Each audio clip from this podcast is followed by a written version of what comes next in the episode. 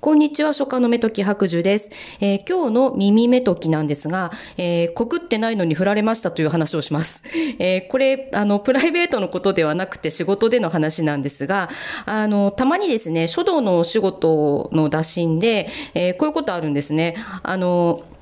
先方からお仕事の打診が、まあ、メールなり電話なりで連絡が来て、で、こちらがその着信に気づいて、まあ、返信する前に、あ、他に決まりましたんでっていう、まあ、連絡が先に来ちゃうっていうことですね。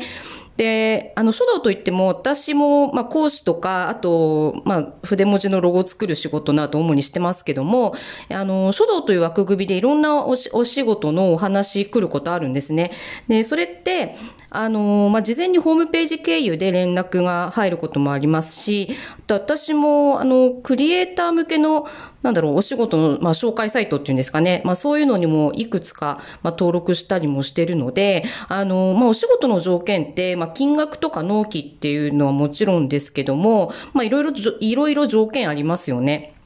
で、例えば、あの、講師業だと、あの、もう先着順ですよとか決定優先ですよっていうことも多いですし、あと、まあ、筆文字のロゴだったりすると、あの、まあ、ピンポイントでお話しいただくこともあるんですけども、まあ、クライアントさんがいて、まあ、そこで選定するコンペがあったりとか、あと、ま、実績も含めてプロフィールを送って、まあ、選考されたりっていうこともありますので、まあ、何かしらその基準が明確なんですよね。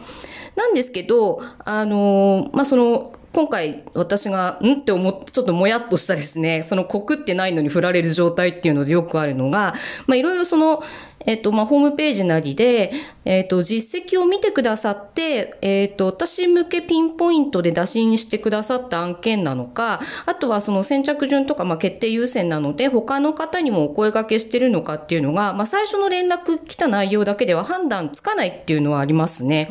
で、まあ、こういう時って、あのー、なんでしょう。私自身は、その、まあ、メールなり、まあ、メールを見るとか、あとその、まあ、電話だったら留守番電話を聞くっていうこと以外、まあ、何も行動はしてないわけなんですけど、まあ、それなのに一方的になんか振られちゃったみたいな感じになってるので、なんでこの、あの、相手方の一人芝居に心を動かされてしまってるんだろうっていうのがちょっともやもやしまして、で、なんで、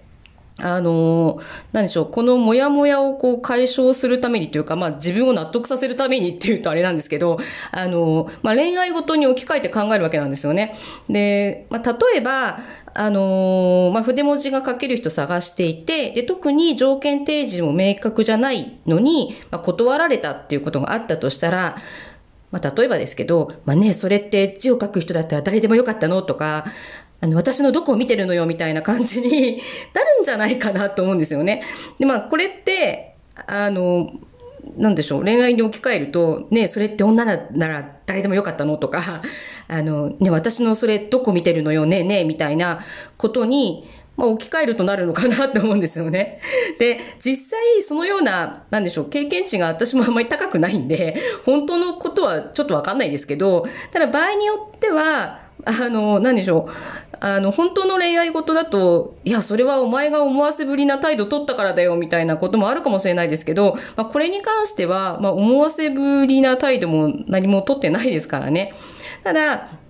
あのなんでしょうか、あの活動実績とか見てくださってたとしても、まあ、その案件が、例えば、まあ、先着順っていうことであるのなら、まあ、そう最初に伝えていただくっていうのは望ましいでしょうし、まあ、た、まあ、例えばですけど、ぜひお願いしますって言って、まあ、メールでこう書いてくださっておきながら断るってどうなんだろうってか思っちゃうんで、まあ、そういう時は、そのメールの文章ですよね。日本語の使い方、あのちゃんとしてほしいなとかっていうのをちょっと思ったりもします。なので、あのまあ、お仕事の、あの、お話しさせていただくときっていうのは、まあ、あの、金額とか納期の確認っていうのも当然あるんですけども、あの、まあ、ピンポイントでの打診なのかとか、あと、ま、決定優先なのか先着順なのかっていう、そのあたりの条件提示っていうのは、やっぱり最初の段階でしておくのって大事だなってやっぱり思います。で、私も実際あの、お仕事お願いするっていうこともあったりしますので、その辺っていうのはすごい気をつけてやってますけども、あの、まあ、今日は、あの、まあ、クライアントさん、まあ、相手方もいろんな方がいるよねっていうのと、まあ、ちょっとしたこの心のモヤモヤをですね、ちょっと吐き出してしまいました。すみません。で、えー、この耳目時ではですね、こんな話聞きたいっていうようなリクエストも募集しております。で、えっ、ー、と、スタンド FM さんの方では、えっ、ー、と、レターっていう機能もあるみたいなので、まあ、レターでもいいですし、まあ、コメント欄でも構いませんので、えー、どしどしお寄せいただけると嬉しいです。では今日はこの辺で、またお耳にかかりましょう。